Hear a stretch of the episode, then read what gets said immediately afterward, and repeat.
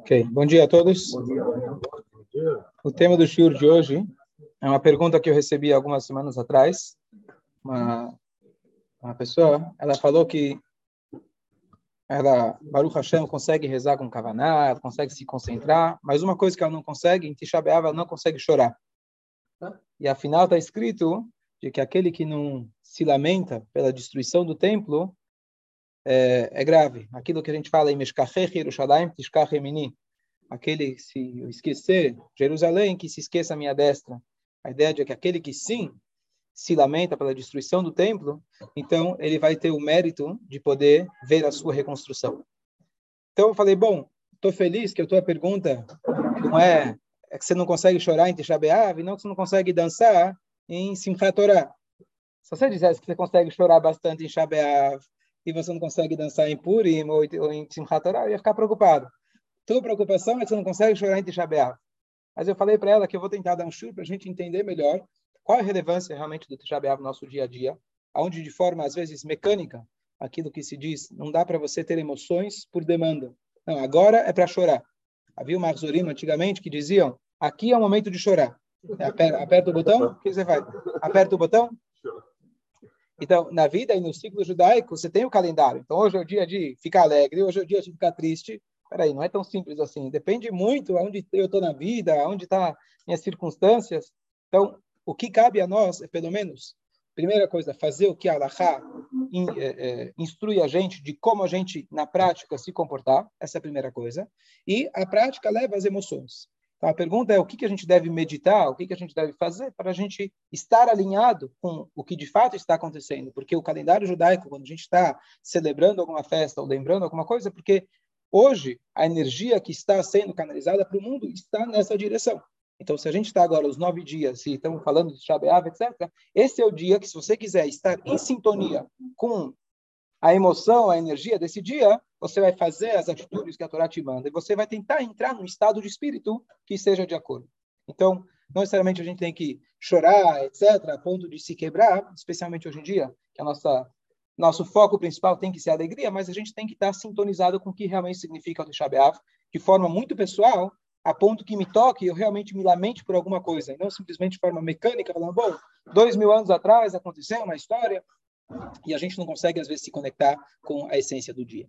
Então, vamos começar. Primeiro, a gente não deu ainda nenhum churo é, esse ano é, das regras práticas do Shabeav. Eu vou, de forma resumida, dos próximos dias, o que, que a gente tem que fazer. Primeiro, esperar que Mashiach chegue e nada de que eu vou falar agora seja relevante. Vamos apenas seja teórico.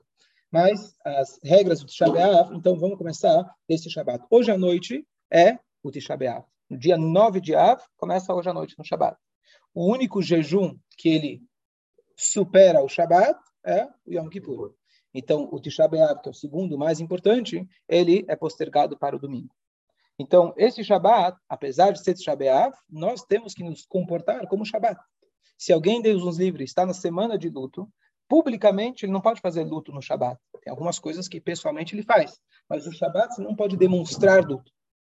Então, algumas regras nesse Shabat permanecem como Shabat, Outras regras a gente tem que tomar cuidado porque é Tisha B'Av. Então, por exemplo, nesses nove dias a gente não pode tomar vinho e comer carne. No Shabbat é mitzvah. Então, você vai tomar vinho e comer carne. Ah, hoje mesmo Tisha B'Av, não importa. Hoje é Shabbat. O Shabbat ele supera tudo. Agora, amanhã, amanhã de manhã, após o meio-dia, após a metade do dia, meio-dia e pouquinho, depois do Hatzot, a gente tem certos comportamentos que a gente já faz em relação ao jejum. Um deles e principal é de que não se estuda a Torá, a maioria dos trechos da Torá nós não estudamos, porque a Torá traz alegria. Os únicos trechos que a gente pode estudar são trechos relativos a coisas que estão ligadas com o próprio dia de Shabeat. Então, nós não somos isentos da Torá. Nós não estudamos a maioria dos, dos temas, só os temas ligados a o que aconteceu de Shabeat, destruição do templo e assim por diante. Isso já começa apesar de ser Shabbat. Agora, amanhã, a gente faz mincha mais cedo, uma hora. A gente faz mincha mais cedo para que você possa fazer uma próxima refeição é, no Shabbat. Amanhã, amanhã é Shabbat, certo? Amanhã, certo? Então amanhã, Então, amanhã temos shacharit, faz um kiddush, etc. Mincha vai ser uma da tarde. E aí você volta para casa. Quando chegar a 4, 4 e 15, 4 e meia, você faz uma boa refeição, que se chama em anos onde Tisha cai num dia de semana, normalmente a gente faz essa seudá é, sentado já no chão, você coloca cinzas no um ovo com cinzas, etc. Tudo esse ano não se faz porque ainda é pleno Shabat. Então você se prepara para o jejum e o jejum já vai começar em pleno Shabat. 5 e quem tem horário aí pode falar. Em São Paulo, vale a pena já deixar aqui gravado quem está acompanhando. O jejum ele vai começar 13 para 6. 5, 13 para 6. Não, 5 e 46. Onde você está? 5 e 46. 13, 13 para 6. Boa. 14? Não, não sei o que ela falou. Ninguém fala 13 para 6. 5 e 46. Então, no Shabat ainda, o Shabat só vai acabar depois. A gente já começa o jejum em pleno Shabat. Ok? Por enquanto, no Shabat, é isso que a gente muda. É, e agora, você espera terminar o Shabat. Quando termina o Shabat, normalmente a gente está na sinagoga, faz o Arvit, faz Abdalá. Agora, o Shabat vai terminar enquanto você está em casa. Quando termina o Shabat, você não pode fazer Abdalá. Não tem o vinho, você não vai fazer. O que, que você vai fazer? Duas coisas. Baruch Hamavdil Ben Kodesh Dehon, que é aquela frase como se fosse uma mini Avdalá, que com isso você conclui o teu Shabat. Bendito é aquele que separa entre o, o sagrado e o profano. E depois você vai fazer Borem Oreha Esh. Borem Oreha Esh é aquela brachá que a gente faz da vela. Mas antes disso, a gente vai, a gente pode fazer isso em casa, inclusive ainda antes do Arvit, assim que termina o Shabat, você pode fazer isso. E aqui a gente vai vir para a sinagoga depois do Shabat. Está marcado o Arvit para, acho que 15 para 7, se não me engano. Arvit está marcado. Quem viu aqui? 6 e 45, isso. 15 para 7. E aí a gente vem na sinagoga. Nesse momento da sinagoga, a gente já, assim que termina o Shabat, nós retiramos os sapatos de couro e a gente veste igual no Yom Kippur, alguns tênis de pano, é, às vezes crocs, etc. A ideia é não usar um sapato de couro. E, obviamente, como eu falei, já começou o jejum, comer, beber, tudo isso aqui é proibido. A partir do momento que entra o, o, o, o Shabbat, a gente não pode também cumprimentar as pessoas. Então, às vezes, chega na sinagoga, você vai falar ah, Shavuotov ou boa noite, não se cumprimenta as pessoas. Isso vale a pena lembrar que Deus nos livre que não precisemos, mas na casa de um enlutado também você não cumprimenta. E pergunta, e aí, como você está? Não está. Não tem como você está, não está. Apesar que a gente fala isso de forma muito formal e muito automática, mas a gente tem que tomar esse cuidado de não cumprimentar. Se alguém te cumprimenta, então você responde uma linguagem mais leve, não muito efusiva. Responde para não deixar a pessoa contrário, não. Não, a roupa nova, então, tá. Eu não falei. A roupa, a gente já, desde o começo, do, desde do, do Rosh Chodesh, a partir do Rosh Chodesh, a gente não usa roupas, inclusive lavadas. A véspera do Rosh Chodesh, a gente deveria ter vestido todas, foi o que eu fiz, vestir todas as camisas por alguns instantes, para que as roupas que a gente está usando agora esses dias sejam roupas que já foram usadas, além de não comprar roupas novas, etc. Então, especificamente para o, para o, para o Tisha B'Av, uma coisa super curiosa é de que, apesar de toda a tristeza, o Tisha B'Av é chamado de uma moed. Moed é uma data ou seja, de alguma forma uma data festiva, porque futuramente vai ser uma data festiva. Portanto, nós nós é, é, não falamos o Tachanun. E já em Minha tarde tem um trechinho que a gente omite, que é o Tzidkatechá, porque em Tisha não se fala Tachanun. Deixar de falar Tachanun normalmente é um dia alegre. Mas, não, a gente deixa de falar Tachanun, mesmo que é um dia triste, já avisando que Bezrat Hashem ele vai se transformar num dia de Yom Tov.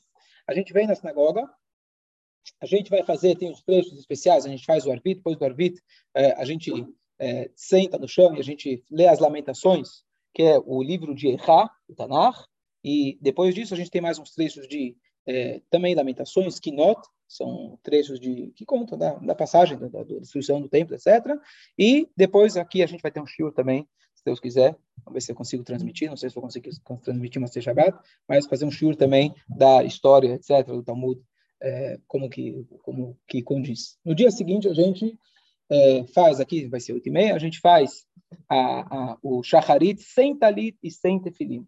É o único dia do ano que você faz shacharit sem talit sequer de manhã, domingo de manhã. Você faz a tefilá sem talit sem tefilim. Você vai fazer isso só à tarde. Tefilim e talit vai ser só à tarde. E aí a gente faz a reza, tem alguns detalhes, etc. Na reza, mudanças pequenas, mas vamos deixar agora, na hora a gente avisa. Fala trabalhos, Então, o estudo de Torá, a restrição do estudo da Torá vai da meio-dia de sábado até meio-dia de domingo. Meio-dia de domingo você já pode estudar algumas coisas, não tudo. Então, por exemplo, Rumash, Teilim, Tânia, quem está acostumado a estudar todo dia, pode fazer. É, Rambam se costuma fazer no Motsei, Motsei de Shabeav. Você pode estudar também Elachot do Beit HaMikdash. A mais do que se não estudaria até então. Tfilim você pode colocar após o meio-dia, meio-dia e pouquinho, meio-dia, dois e cinco, mas nós fazemos isso já no Minha, que vai ser à tarde, cinco e cinco, cinco horas mais ou menos. Em casa, depois do meio-dia, você já pode colocar. Pode colocar. Só não deixa chegar o pôr do sol. Tem que ser antes do pôr do sol. Tá? É, em, relação ao, em relação ao próprio jejum, é, é muito importante fazer esse jejum, é muito importante, aquilo que a gente falou, aquele que se lamenta pela destruição do templo vai ter o mérito de ver a sua reconstrução, mas se alguém tem uma questão de saúde, que ele consulte o médico e o rabino, que cada caso é um caso. Nesse ano especificamente, é um pouco mais leniente, já que o jejum ele acaba coincidindo não com o dia 9, sim com o dia 10, então já foi postergado, é um pouco mais leniente, mas não leniente de alguém vai falar, não, então não vou jejuar. Não, só tem que jejuar, tem que se esforçar, é o jejum depois do Yom Kippur mais importante de todos, mas mulher grávida, alguém que está com algum problema de saúde, Deus nos livre, então deve consultar o médico e o rabino para ver a sua situação exata, se ele está isento de jejuar. Não, o jejum começa 5 e 40 e 5 e 43 de sábado. 6, 46 de sábado, isso. É, 20, é igual, é igual Yom Kippur, ele vai quase 20, mais de 24 horas. Mais de 24 horas de jejum, certo? Hã? 20, dá até 6 e... 6 e tanto, 25 horas. Vai até 6 e 10. 6 e 10. Sim, sim. O jejum termina às 6 e 10.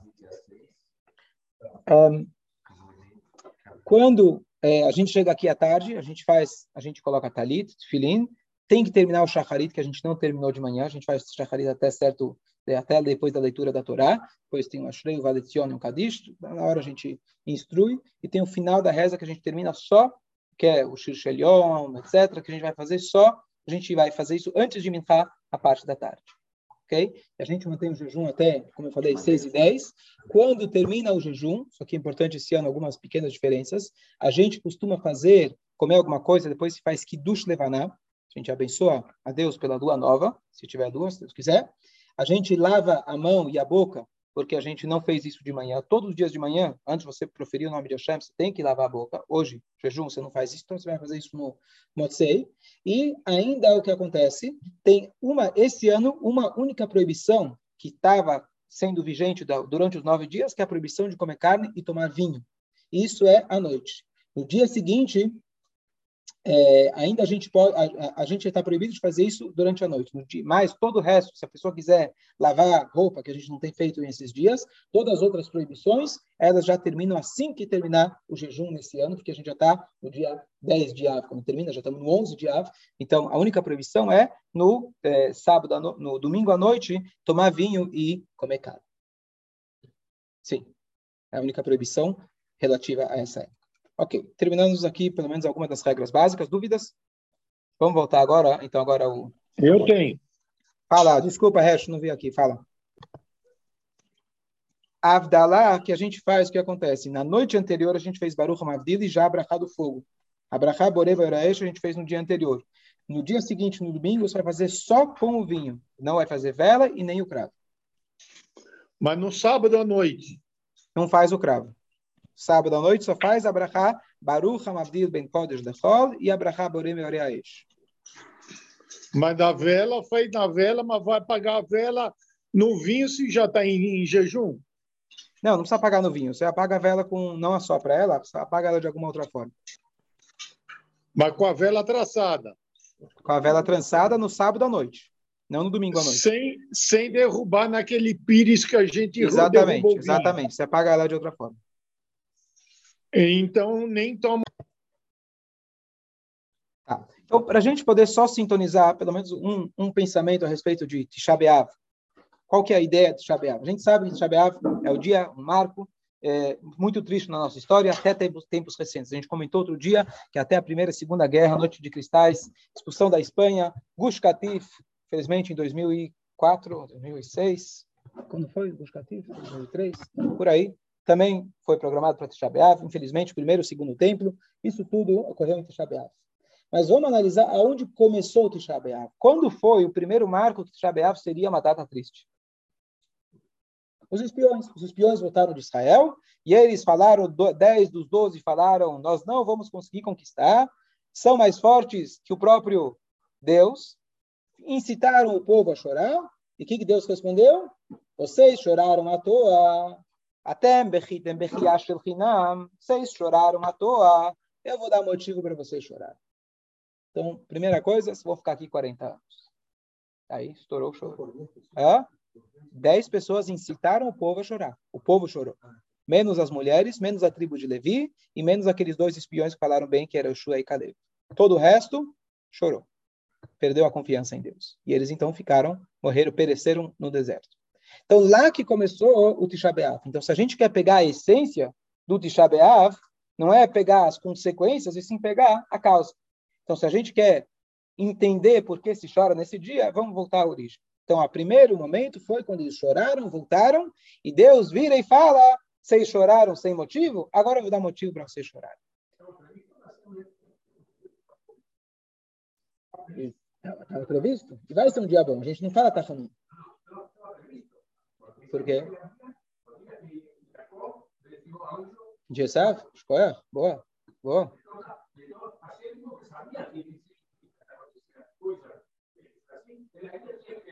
Que talvez iam.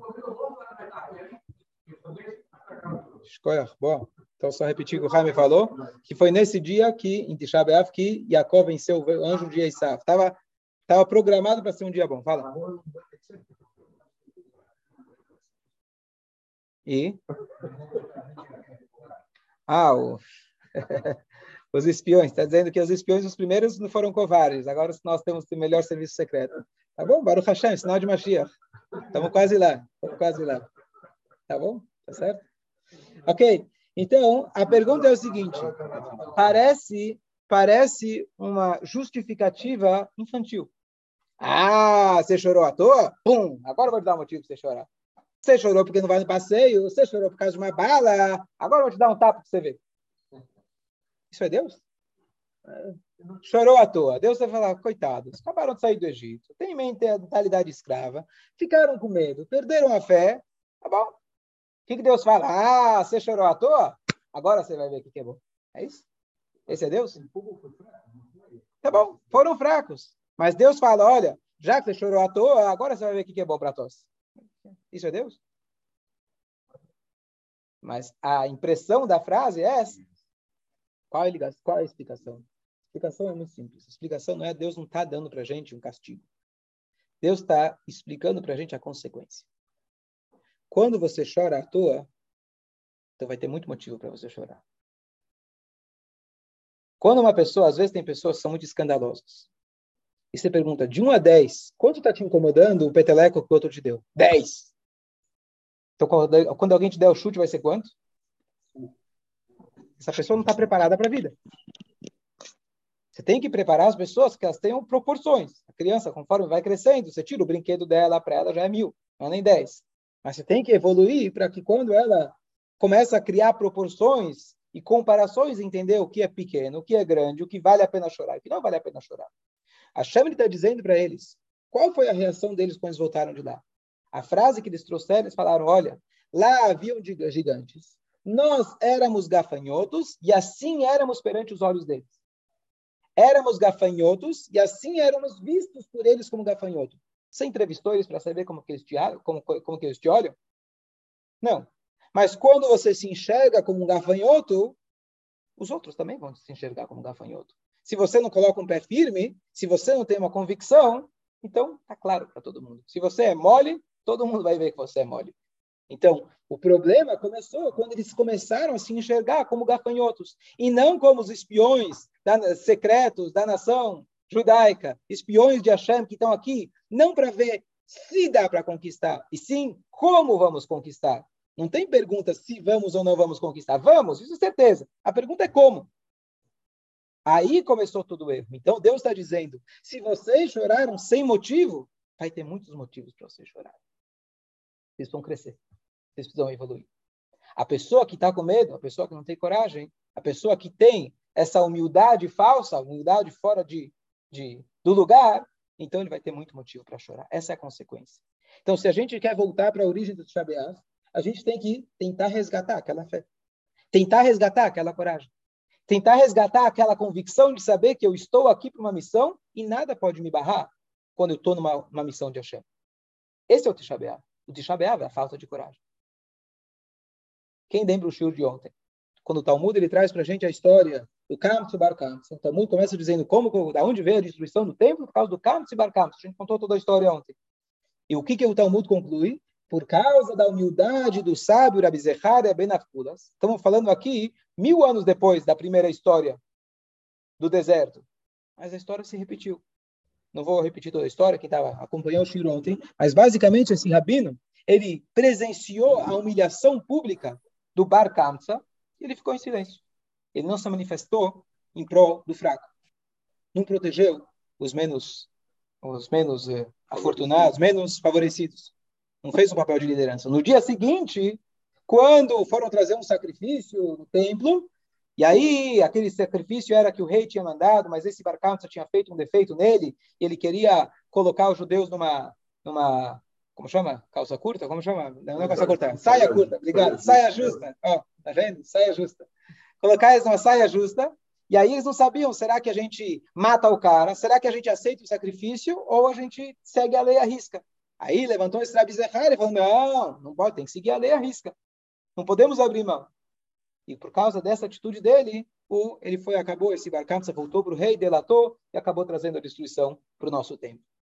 O que, que diz o Talmud? A humildade do Rabi Zecharia trouxe a destruição do templo. O que quer dizer a humildade? Ele tinha sido omisso no dia anterior.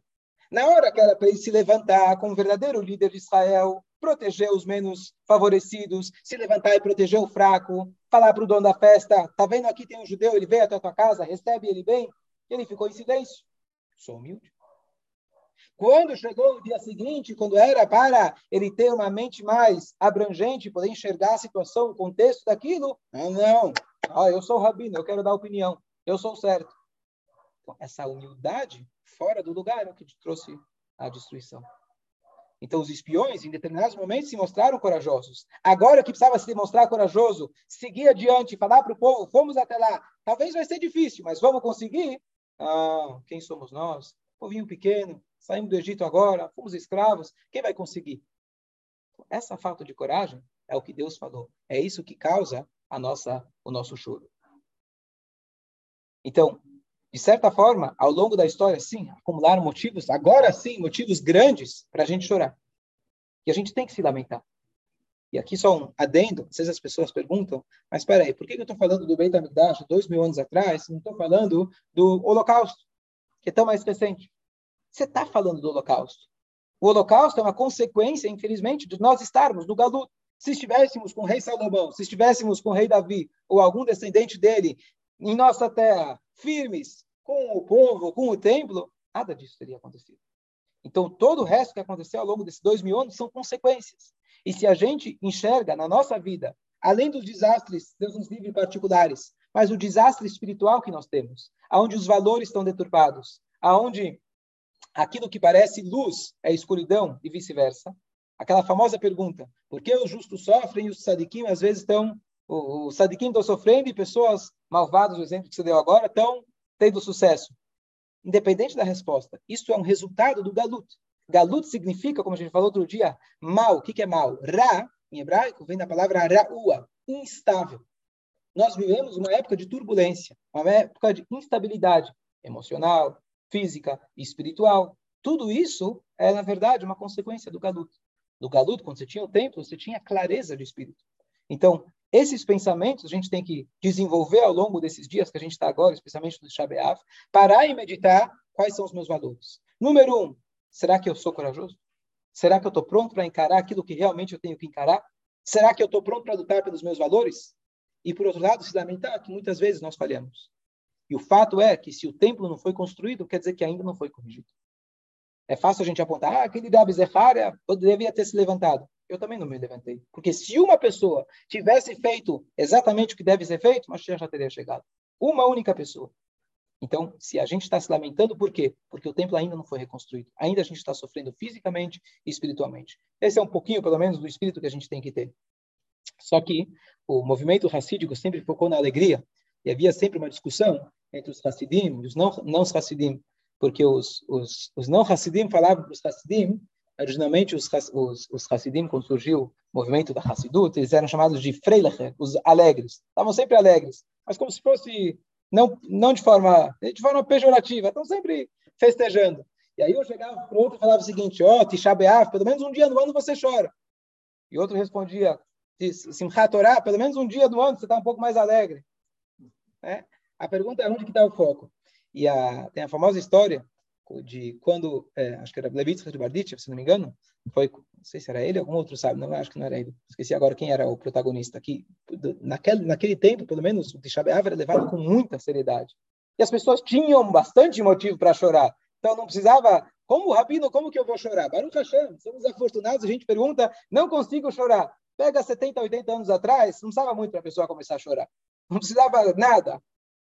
E aí o que acontece? Mas as pessoas focavam muito nisso. Os Hassidim, eles tinham o costume de pegar beralach. Beralach são aqueles coquinhos, sabe, dos, dos que caem da, da, da, das eh, se palmeiras, né? Aqueles coquinhos que, além deles de machucar, às vezes, eles eram meio gosmentos, eles grudavam no cabelo e na barba. E para a pessoa tirar... então, até, tá, havia esse costume entre os Hassidim, porque, assim, a, aquele cara que está chorando demais, está muito chateado, então dá uma... Deixa, não deixa ele quebrar o espírito dele. É a famosa história que quando chegou, eles, os Hassidim fizeram uma, uma brincadeira em pleno Tisha não é uma orientação, só para a gente entender o, o pensamento, não é uma receita para você fazer em casa, mas eles colocaram uma plataforma na entrada da sinagoga, fosse uma madeira, quando a pessoa pisava lá, eles puxavam para cima como se fosse um elevador, e o cara, em vez de entrar na sinagoga, ele ia lá para o segundo andar. E aí, tá bom, estão fazendo, brincando, tá tudo muito legal. E aí, de repente, eles puxam alguém e eles olham quem era o próprio rabino. Aí a brincadeira já não tinha mais tanta graça. E o rabino, quando ele estava suspenso no ar, ele vira e fala: Hashem, se você não gosta do jeito que teus filhos estão celebrando esse dia, faz uma coisa, tira logo deles esse dia. Tira logo do Shabbat. Então, essa é a ideia, quer dizer, o que eu quero tirar disso é, sim, a gente tem que se lamentar, mas a lamentação tem que ser a ponto de realmente quebrar o nosso espírito. A gente tem que hoje, mais do que tudo, fortificar nosso espírito. A gente tem que estar consciente da situação, consciente de tudo aquilo que no mundo hoje, ter clareza do que pode ser melhorado, o que tem que ser melhorado, mas no fundo com uma convicção profunda. E o ego, não o ego inflado, mas o ego verdadeiro, o orgulho, eu sou Yodi, eu estou aqui para representar Hashem, eu vou lutar pelos meus ideais e não vou repetir o mesmo erro de chorar à toa. Chorar a gente faz, sabe quando? Quando não tem mais nada para fazer. Chorar é covardia, muitas vezes. Quando Deus nos livre, alguém falece e faleceu, tá bom, você chora, não tem mais o que fazer. Mas enquanto tem o que fazer, alguém tá, tá pegando fogo, você vai sentar para chorar ou você vai apagar o fogo? Hoje, a nossa, a nossa meta é apagar o fogo e não ficar sentado se lamentando. Uma vez por ano, a gente se dedica para quê? Para a gente se lembrar qual que é a nossa função. Lembrar o que, que a gente tem que fazer. Lembrar quais, o que está errado, o que, que a gente tem que melhorar nesse mundo. E aí, ao longo do ano, a gente tem que focar em agir e não ficar sentado chorando. Chorar é covardia nesses momentos. Bom dia a todos.